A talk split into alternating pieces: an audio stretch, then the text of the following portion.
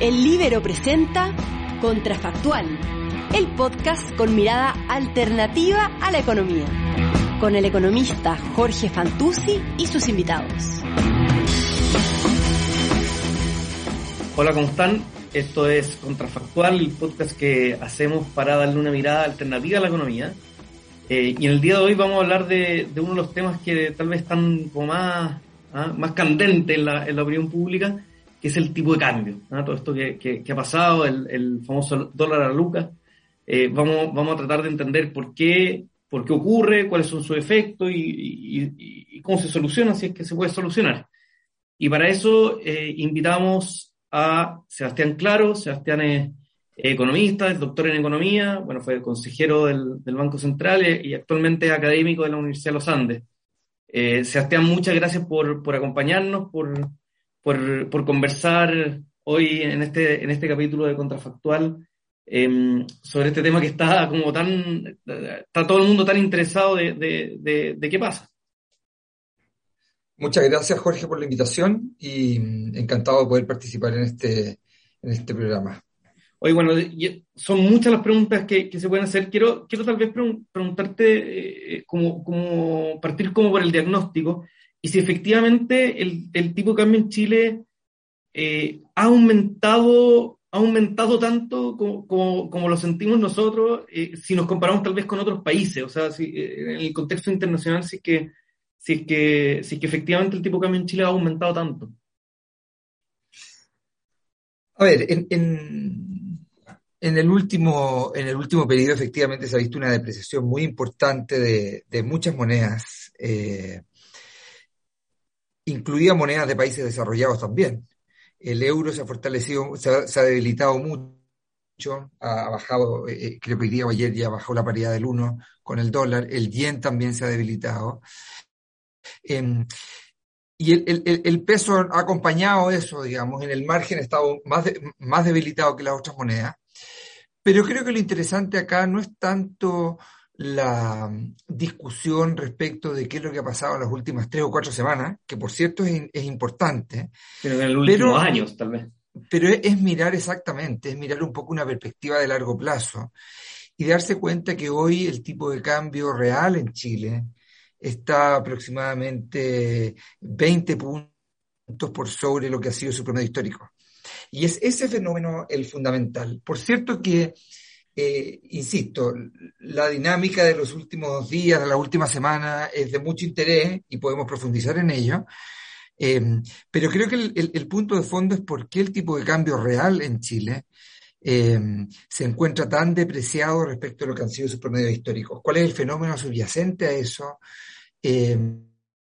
Y, a partir de ahí entender entonces cuál es la dinámica del tipo de cambio nominal, que es la que normalmente nosotros miramos. A la que nosotros nos referimos, exactamente. Oye, Sebastián, yo, yo estoy de acuerdo contigo que el, fenómeno tal vez de, los últimos años es más, interesante, pero de todas maneras te preguntas esto porque ya ahora entrando en el mundo de las causas de, la, de esta subida que, observamos del tipo de cambio, em, eh, eh, te quería preguntar cómo afecta la situación internacional. Eh, o sea, está bien, tal vez hemos aumentado más que, que otros países, pero, pero de todas maneras la situación en otros países, no sé, las tasas, las mismas presiones inflacionarias en otros países, tiene un efecto sobre, sobre el tipo de cambio chileno. Entonces te quería preguntar, eh, ¿cómo afecta? Si nos puedes explicar cómo los mecanismos tal vez detrás de, esa relación. Quizás es bueno explicar un poco el concepto de tipo de cambio real para responder tu pregunta. Eh, imaginémonos que los países producen una canasta de bienes eh, y los países venden esos bienes en el mercado internacional y el, mercado internacional básicamente tiene el mismo precio para todos. Cuando tú pierdes competitividad, eh, cuando te haces más ineficiente, eh, se hace más caro tu producción. Y por lo tanto, lo que hace eso es que se complejiza tu capacidad de vender en el exterior.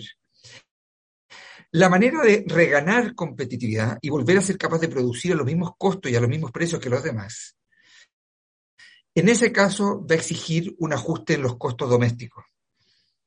Y lo que sucede es que ese ajuste en costo doméstico básicamente puede tener dos formatos. Uno es un formato de caída de precios de insumos, caída de salarios, caída en el costo de capital. Pero muchas veces esos precios son rígidos y son complejos de ajustar. Otra manera sustituta de eso es la depreciación cambiaria, porque la depreciación cambiaria lo que en la práctica hace es ajustar los costos de los factores en dólares. Y eso es lo que fundamentalmente conocemos como tipo de cambio real.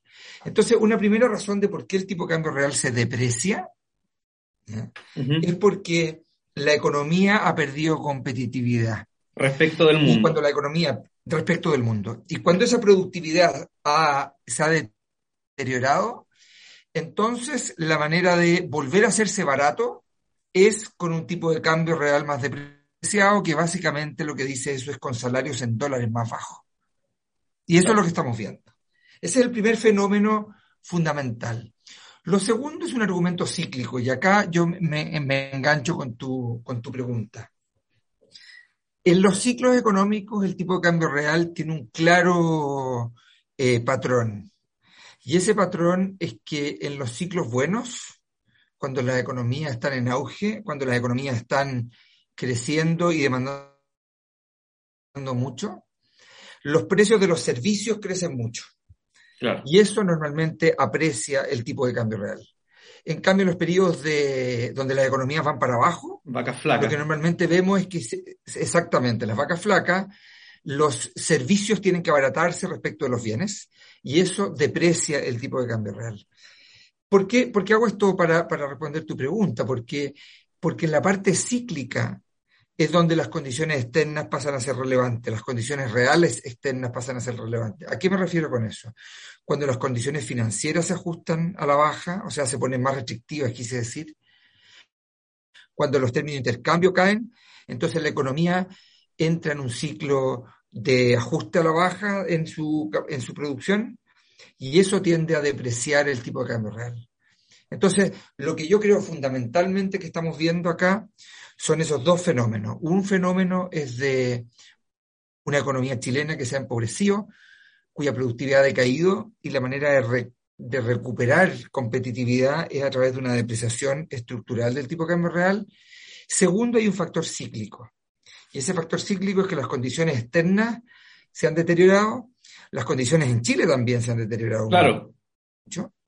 Eso está llevando aunque todavía no se nota mucho, pero el tipo de cambio tiene esa capacidad anticipatoria, está llevando un ajuste en la demanda interna importante y ese ajuste viene acompañado siempre de una depreciación cambiaria.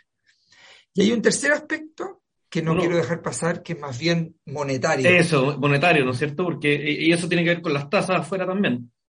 A ver, eso, eso, el punto que quiero hacer es más profundo quizás.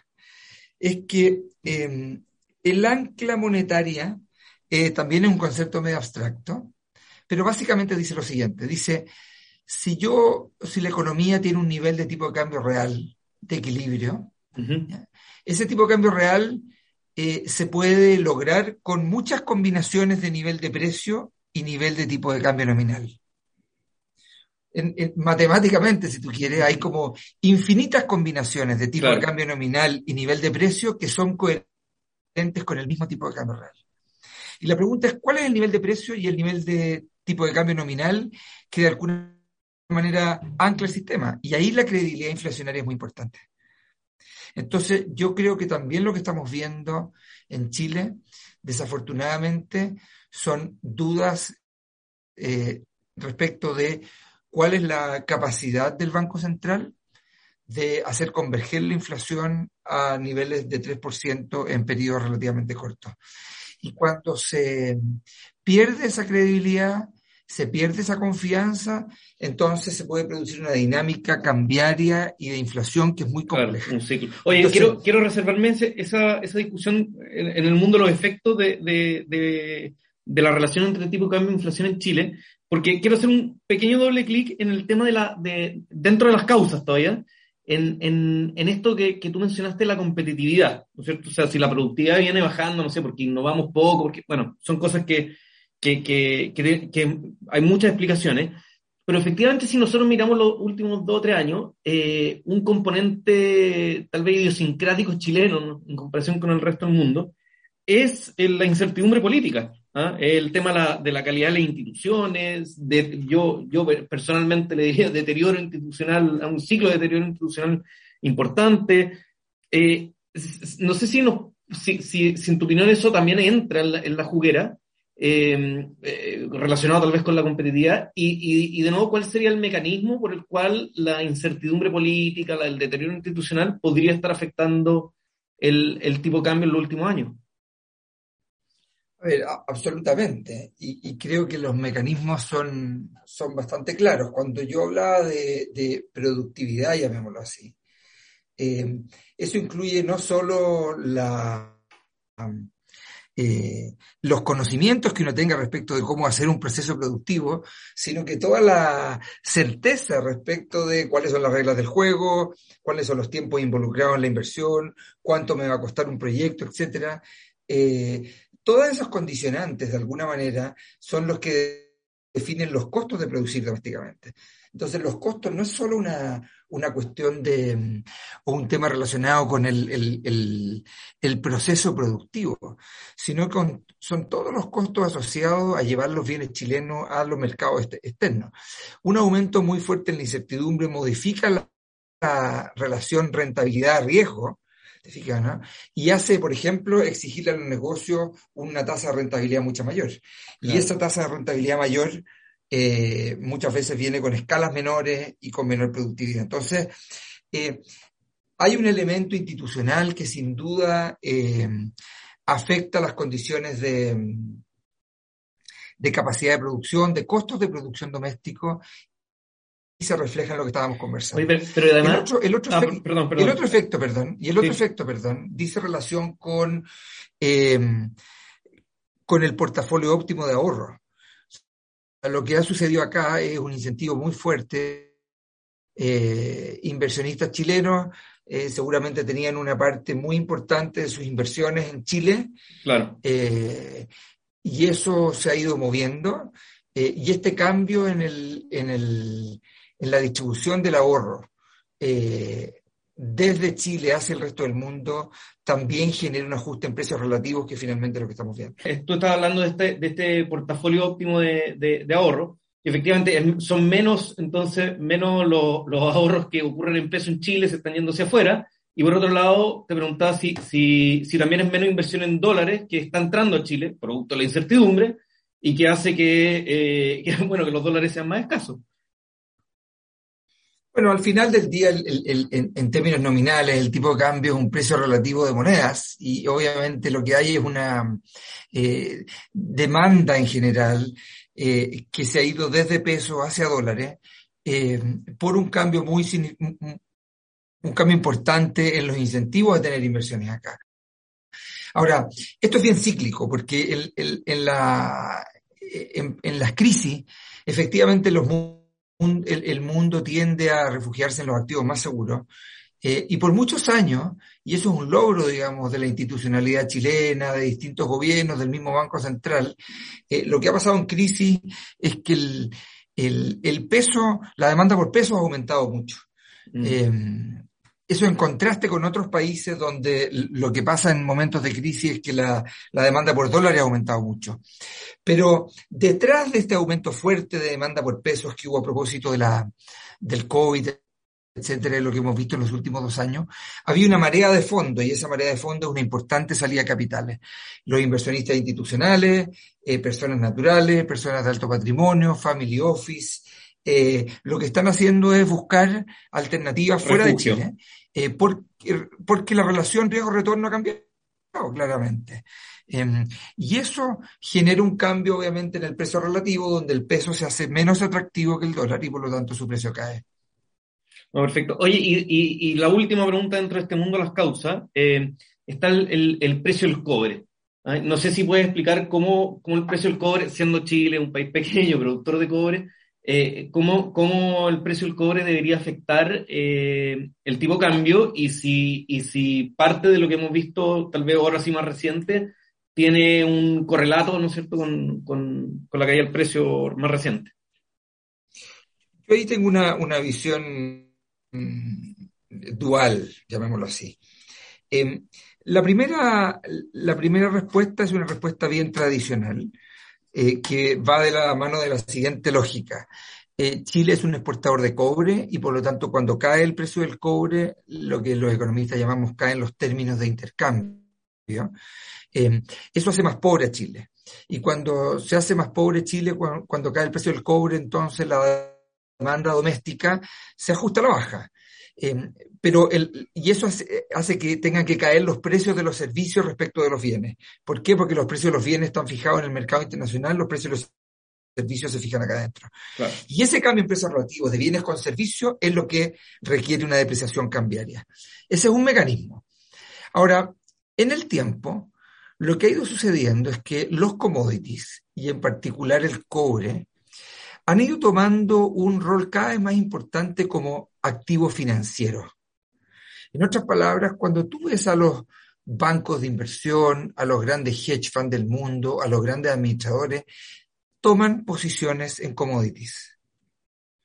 Entonces, ¿por qué digo esto? Porque eh, en cierto sentido hay algunos commodities, el cobre es uno que en mi opinión es bastante claro, que en la práctica funciona como monedas.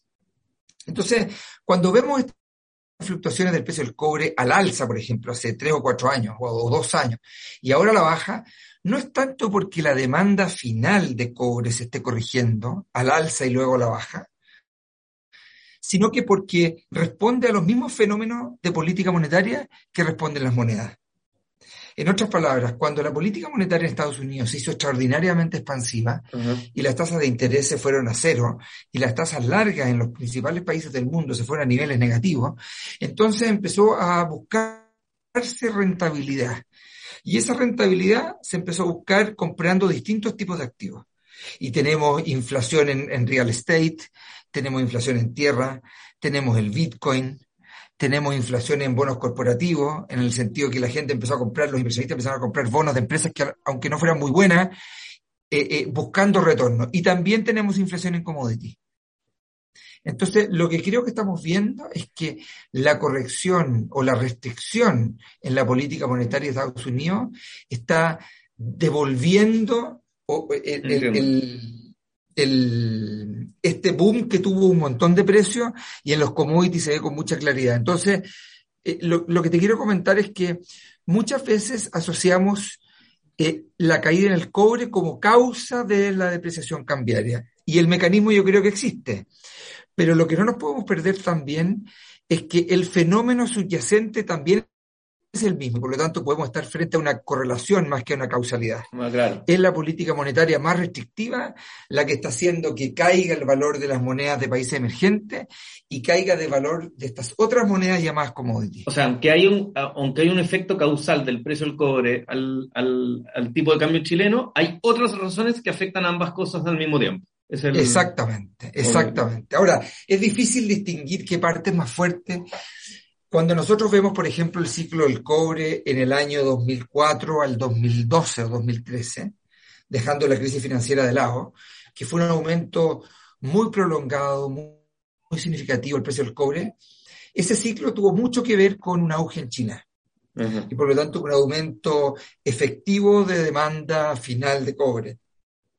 Cuando vemos este último ciclo, en mi opinión, mirando los datos de China, mirando los datos de distintos precios de activos, etcétera, yo creo que el componente monetario ha tendido a ser muy importante. Perfecto. Y de hecho, cuando eso se ve también cuando vemos cómo se conmueven los, los commodities. Al final siempre hay algo específico a los alimentos, siempre hay algo específico a los metales, algo específico al petróleo, etcétera. Pero cuando tú miras las grandes series, hay un movimiento muy fuerte. Claro, los commodities se mueven juntos. De tiene, se mueven juntos, exactamente. Oye, eh, bueno, repasamos varias, varias de las causas, ¿no es cierto? Pero posiblemente hay otras que, que, que, no conozco no, o, no, o, no, o, no, están dentro de la, de la discusión. Entonces, me, me, gustaría invitarte a pasar a los efectos. Y, y ya adelantamos uno, que, que, es el tema de la inflación. Y ahí me deja a mí una duda ¿ah? con visión de, de, de, micro y bien ignorante en macro, pero es si en el fondo el, el, el tipo de cambio afecta la inflación es al revés o, o, ambos al mismo tiempo. ¿Cómo lo, cómo lo entiendo? O sea, por un lado, si, si consumimos bienes que son importados, bueno, un alza en el tipo de cambio va, va a significar que el, el, el, precio de los bienes sube, eso puede ser subida generalizada de precio, afecta la inflación. Por otro lado, si tenemos mucha inflación porque se está inyectando circulante a la economía, ¿no es cierto? Está, hay mucho efectivo dando vuelta, eh, bueno, eh, eso va a significar que el precio, que el peso se, se deprecia frente al, a la cantidad de dólares que, que, andan circulando en el mundo, que, que, para nosotros es una cantidad dada. Entonces, no sé si, si es uno, el otro o, ambos. Tu pregunta es muy buena, Jorge, porque ambas variables, el nivel de precio y el nivel del tipo de cambio, son variables endógenas. ¿Correcto? Entonces, eso significa que hay que tener mucho cuidado cuando uno dice, mira, cambió el tipo de cambio, es como decir, cambió el clima y por lo tanto afectó la producción agrícola. Pero acá lo que está cambiando es una variable endógena y por lo tanto tenemos que preguntarnos por qué está cambiando el tipo de cambio. Dicho de otra manera, si un banco central se vuelve loco emitiendo dinero, ¿ya? Todo lo demás constante, eso va a tender a depreciar su moneda.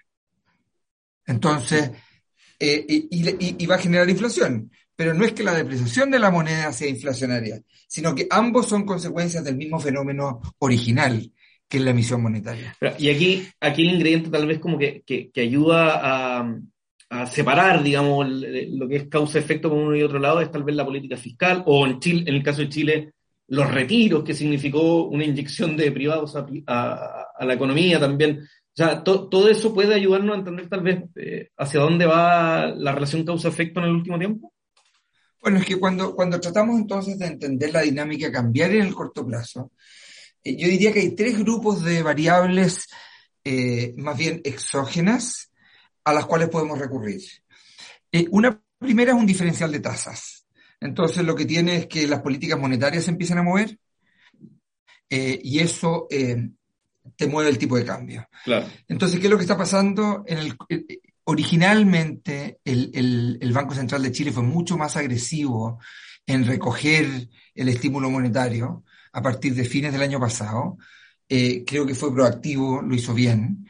Eh, eh, mientras los bancos centrales principales del mundo todavía estaban esperando que la inflación se deshiciera sola.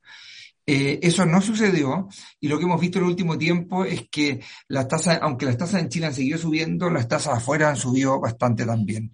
Y eso, todo lo demás constante, tiende a fortalecer al dólar y debilitar el peso. Entonces, ahí hay una fuente, entre comillas, exógena del movimiento cambiario, el alza en las tasas de interés internacionales.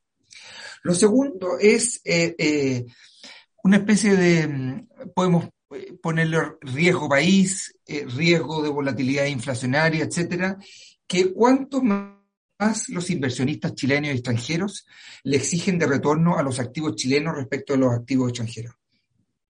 Y lo que ha pasado en Chile es que ese premio, esa exigencia de mayor retorno por estar en Chile, ha ido subiendo. Y es muy volátil ese término, es muy difícil de observar, pero sabemos que existe. Y lo que termina pasando es que cuando hay, medidas, hay, incertidumbre, cuando hay eh, eh, medidas de política que se persiguen como negativas, etcétera, entonces lo que sucede es que se le exige al activo chileno un retorno mayor. Y eso lo que genera rápidamente son correcciones cambiarias. Entonces ahí tenemos una segunda fuente, si tú quieres, exógena del movimiento cambiario, que es estos cambios en la percepción de riesgo relativo de Chile. Okay. Eh, y lo tercero es cuál es tu expectativa de tipo de cambio, porque el tipo de cambio spot también depende muy fuertemente de la expectativa de tipo de cambio. Y ahí es donde yo me dejo caer con la política fiscal, porque yo creo que parte del, problema inflacionario que tenemos es que es este, este tema del ancla nominal que yo te mencioné en un comienzo. Que insisto, aunque parezca sofisticado, creo que es interesante profundizar un poquitito en él. Em, la credibilidad del Banco Central de cumplir con su meta de inflación en un plazo de dos años, eh, establece un cierto, una cierta ancla respecto de cuál es la trayectoria del nivel de precio. Yo creo que esa ancla hoy día está debilitada. Y está debilitada no porque se perciba un Banco Central poco dispuesto a, su compromiso inflacionario. Creo que el Banco Central hoy día eh, ha demostrado pleno compromiso inflacionario eh, y yo creo que ha hecho una labor muy positiva. Pero, pero el, la, incertidumbre fiscal en Chile es muy importante eh, y creo que eso levanta dudas respecto de cuán costoso puede ser cumplir con ese compromiso inflacionario. En otras palabras, eh, la duda fiscal que se cierne sobre la economía chilena eh, levanta dudas de si el Banco Central va a ser capaz de cumplir con la inflación de acá a dos años. y con el compromiso de 3%. En el fondo, para ponerlo en un ejemplo así como cotidiano, o sea, si, si, si, si siguiéramos con, con, con, los retiros, si se empezaran a inyectar bonos, IFE, no sé qué, como loco, digamos, el gobierno, no, no quiero decir ni que va, ni que lo va a hacer ni que no, cada uno ahí tendrá su expectativa, pero si, si, si, si los agentes económicos tuvieran esa expectativa, lo, lo, razonable es que se esperara que el, para el Banco Central va a ser cada vez más difícil entonces controlar, eh, controlar la inflación y, y, eso repercute en el tipo de cambio. Exactamente. Y por lo tanto, entre más tipo de cambio o más eh, eh, inflación te esperas hacia adelante, más depreciado esperas que esté el peso y eso te afecta al nivel hoy día del tipo de cambio. Entonces yo, eh, en la dinámica de corto plazo, yo creo que uno tiene que tratar de, distinguir conceptualmente, digámoslo así, lo que es política monetaria en diferencial de tasa, eso lo hemos visto en el último tiempo. También hemos visto aumentos en la, en la exigencia, en el riesgo, llamémoslo así, o en la prima por riesgo de Chile. Eh, y tercero, esta, mm, esta percepción de una política fiscal que todavía tiene que pasar muchos, muchos ríos para consolidar su, convergencia a, la estabilidad. Eh, y por lo tanto, eso alimenta de alguna manera la dificultad de converger con la inflación aumenta la expectativa cambiaria y tiende a presionar el tipo de cambio spot. Perfecto. Oye, entonces repasamos algunas causas, algunos efectos que, que, este mundo, esta relación con la inflación, y, estamos tocando ya eh, el, mundo de las soluciones que, te quiero preguntar. Una, una solución que se desprende de lo que estamos hablando es, bueno, eh, que el gobierno, no, no, sé si será su intención o no, no lo creo, pero que, que tuviera expectativas de, o sea, o mandara señales eh, no sé si es correcto decirle austeridad, pero digamos de, una, de una política fiscal que no va a ser tan expansiva, ¿no es cierto? Ese, ese es una primera, un primer mundo de soluciones. Yo, creo que hay, hay, una discusión monetaria y hay una discusión fiscal y una discusión de incertidumbre. Claro, la, otra, la otra es que puede hacer el banco, complementaria a eso es que puede hacer el Banco Central con su, con su tasa, ¿no es cierto? Exactamente. Yo, yo, a ver, desde el punto de vista fiscal, yo creo que efectivamente las señales fiscales que se den son claves. Eh, y en esto, eh, el, ministro Marcel ha sido bastante categórico respecto de ciertos objetivos fiscales, pero creo que, mm, eh, creo que es importante ser más explícito y, y, al final del día cada uno, esto no es una, un compromiso, de, digamos así, tiene que ir traduciéndose en acciones a mí yo manifiesto cierta preocupación de que, de que eh, en los cinco meses de gobierno ya han habido dos paquetes extraordinarios de ayuda, digamos.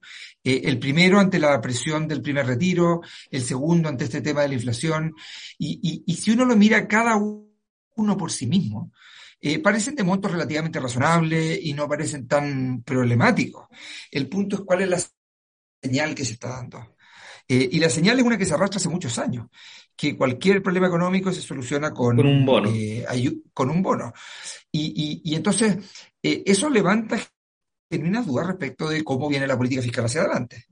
Oye, tienes que, yo, eh, si quieres dejemos, dejemos la, política monetaria un segundo, pero, pero en términos fiscales yo te decía esto de las expectativas, o sea, uno esperaría que, que, que si se quisiera controlar, digamos, esto, se dieran señales como de, de una política fiscal menos expansiva. Pero lo que ocurre es justo lo contrario, lo que tú estás diciendo es, hoy tenemos un problema de inflación, subió el tipo de cambio, eh, bueno, bono. Y eso lo que hace es empeorar el tema. se está inyectando más circulante la economía, más, eh, más se deprecia el peso, más inflación hay. Eh, entonces, el, el, el, y eso es, la pregunta es si eso es como un círculo vicioso finalmente, si, si, si, si está la tentación demagógica, por decirlo de alguna manera, de, de, oye, frente a cualquier problema inflacionario metemos más, más bonos y esos más bonos generan más inflación y se empieza como una bola de nieve a empeorar cada vez más el, el problema. A ver, es un, círculo vicioso definitivamente y, y, no tiene color político porque acá hay, hay, hay, personas de todos los colores, digamos, que están absolutamente subidos en este carro. Eh, es demagógico, eso no, independiente eso no significa que eso no significa que sea que no sea complejo. Yo creo que efectivamente eh, lo que se necesita para eh, consolidar un ancla fiscal hacia adelante es más de lo que se ha hecho. Eh, las señales, en mi opinión, en ese sentido no son, no son positivas. Eh, es cierto que el informe de finanzas públicas que se entregó ayer muestra una situación más holgada fiscal de la que se esperaba antes porque la recaudación fiscal aumentó mucho. Eh, de alguna manera el boom del año pasado terminó dejando mayor recaudación de impuestos, es una buena noticia, pero eso, no, pero eso es, un efecto marginal, llamémoslo así. Eh, lo que estamos discutiendo es que no es una política en particular de este bono invierno o del bono marzo o de la ayuda en marzo, sino que es una manera de solucionar los problemas. Entonces, si la economía está dirigida a un ajuste mayor en el segundo semestre o en la primera parte del próximo año, eh, la pregunta es, bueno, ¿cómo va a responder la política fiscal? Y todas las señales que tenemos es que cada vez que hay un problema, eh, eh, el Parlamento hace una cierta, empuja en cierta dirección y se termina cediendo con mayor gasto. y eso es, un, eso es un círculo vicioso y yo creo que está detrás eh, o es parte importante del problema de inflación que tenemos. Sebastián, entonces hemos hablado eh, bastante de las soluciones que vienen como del, del mundo fiscal y, y, ahora te quiero preguntar por lo que puede hacer el Banco Central, ¿no es cierto? El banco puede, por un lado, puede, puede afectar el tipo de cambio a través de la tasa, eh, y también puede intervenir, ¿no es cierto?, haciendo, si se quiere bajar, haciendo venta de dólares, ¿no es cierto? No sé si nos puedes contar un poco en qué consiste, cuáles son los mecanismos, en qué consisten cada una de estas cosas, bueno, y, cómo se relacionan. Efectivamente, el, esos son los dos instrumentos más directos que tiene un banco central para, em, para afectar la trayectoria del tipo de cambio. Son dos instrumentos bien distintos y yo creo que es importante analizarlos de manera separada. Eh, en cuanto a la, a la tasa, creo que es importante situarse un poco más atrás. Y, lo que ha hecho el Banco Central en los últimos veintitantos años, ya desde que existen las metas de inflación y la flexibilidad cambiaria, es que maneja la política monetaria y la tasa de interés buscando que la inflación converja a 3% en dos años. Y esto que parece una, una, obviedad a esta altura no lo es en absoluto, porque lo que el Banco Central trata efectivamente es de manejar la política monetaria no para que la inflación hoy día sea 3%, sino que para que la inflación sea 3% en un horizonte mediano plazo. ¿Qué significa eso? Por una parte, que está dispuesto a aceptar desviaciones de la inflación respecto al 3% y no necesariamente reaccionar directamente a ellas. Eso permite un, manejo, un mejor manejo del ciclo económico, etcétera, y permite hacer una política contracíclica. Esto es que en los tiempos malos la tasa tiende a ser más baja, en los tiempos buenos tiende a ser más alta. Ahora, eh, uno de esos shocks que te pueden desviar la inflación de corto plazo respecto de tus metas son shocks cambiarios. Y lo que hemos aprendido es que los bancos centrales, el Banco Central de Chile en particular, ha sido capaz en los últimos años, décadas ya, de de em, aceptar estas desviaciones cambiarias, estas grandes fluctuaciones cambiarias, que muchas veces obviamente que generan algún incordio, digamos, o problema, eh, pero em, sin que la tasa vaya a perseguir, pongámoslo en términos coloquiales, al tipo de cambio, y la tasa de interés buscando em, afectar la inflación en el mediano plazo. Ahora, al final la tasa, la tasa está más preocupada, así por ponerlo en, tema, en términos muy caricaturescos, está más preocupada de la inflación, de mantenerla controlada, y de esa manera también como que mata a dos pájaros de un tiro, pero su, su, su objetivo principal es que la tasa de mediano plazo converja entonces a, este, a este 3%. Pero es la de mediano plazo, y eso es lo importante. Ahora, para que el Banco Central pueda aceptar desviaciones de la inflación respecto del 3%, eventualmente por un tiempo relativamente largo, o grandes desviaciones, eh, lo que sí tiene que, este, este, sistema funciona, llamémoslo así, cuando la credibilidad, la credibilidad de la meta de inflación no está en cuestión. Eh, y por lo tanto, eh, lo, que, lo que debe hacer el banco, en mi opinión, y lo que ha hecho en el pasado eh, y en otras circunstancias, es seguir manejando su política monetaria no en función de cuál es el nivel del tipo de cambio de hoy, sino en cuál es la función de las perspectivas de inflación a dos años. Y hay, algo de presión, presión ambiente también. ¿No? Esas dos cosas no están totalmente, no son totalmente ortogonales, porque lo que efectivamente ha sucedido es que la presión cambiaria que hemos visto en el último tiempo se ha, se ha dado en un contexto donde ya la inflación era alta, donde las presiones de demanda eran altas, y por lo tanto em, esta depreciación cambiaria de las últimas semanas retroalimenta un proceso inflacionario que complejiza mucho la, la, convergencia de inflación a 3% en dos años. Pero creo que es importante para la gente que nos está oyendo, que muchas veces piensa que el banco tiene que subir la tasa para que el tipo de cambio no se escape, Estrictamente hablando, lo que el Banco Central tiene que hacer es subir la tasa lo suficiente para que la inflación a dos años converja. Claro. Y si eso significa que el tipo de cambio tenga que depreciarse, lo que tenga que depreciarse, eso no es el problema.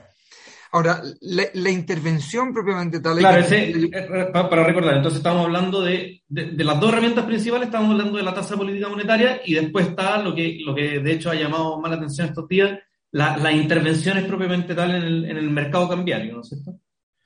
Las intervenciones son, son más... Eh, son una herramienta distinta porque las hay en muchos tipos, digamos, eh, esterilizadas, no esterilizadas, muchas discusiones técnicas eh, en mercado spot, en mercado forward, pero a decir verdad, en un contexto de tipo cambio flexible, las intervenciones tienen sentido cuando se observa uno o ambos de dos situaciones que son complejas. Uno, cuando la fluctuación cambiaria eh, claramente está mm, en, lleva el tipo cambio a niveles que no, son explicables por los fundamentos, como si hubiera un proceso especulativo detrás. Y lo que tú quieres con la intervención cambiaria eh, no es modificar los fundamentos del tipo cambio, como eh, eh, discutíamos anteriormente, sino que evitar que el tipo cambio se vaya a ciertos niveles dados por, problemas de especulación o, burbuja, y la intervención puede lograr eso. y otra, otra alternativa Em, es intervenciones cuando tú ves que hay una disrupción en la manera en la cual funcionan los mercados cambiarios que ponen en jaque eh, el buen funcionamiento de los mercados de pago interno y externo. Esta es una, una pequeña reflexión legalista, si tú quieres, pero mm. la ley orgánica del banco em, establece que los objetivos del banco son el buen, el buen funcionamiento del sistema de pagos internos y externos y la estabilidad de la moneda.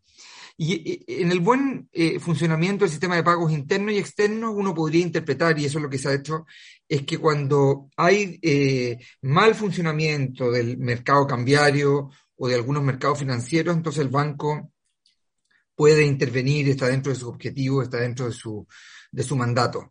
Entonces, cuando hay disrupciones en los mercados, cuando hay falta de liquidez en el mercado en dólares, por ejemplo, cuando hay necesidad de financiamiento en dólares y simplemente no la hay, las intervenciones cambiarias y el uso de las reservas pueden son una alternativa para esos momentos. Pero Sebastián, algunas de esas opciones se, se, ven ahora. ¿Tú crees que eso está detrás de, de, lo que el Banco Central anunció estos días respecto de la intervención en el mercado cambiario? Porque, o, es, o esta presión ambiente, digamos, de, no dejar que el tipo de cambio se escape y, y, bueno, como puede hacerlo, bueno, lo, lo hace. ¿no? Yo creo que lo que ha pasado en los últimos días, y muy pocos días, es que se agudizó una visión negativa respecto del peso, principalmente de inversionistas extranjeros, muy preocupados de cubrir sus posiciones en, en commodity, en particular en cobre.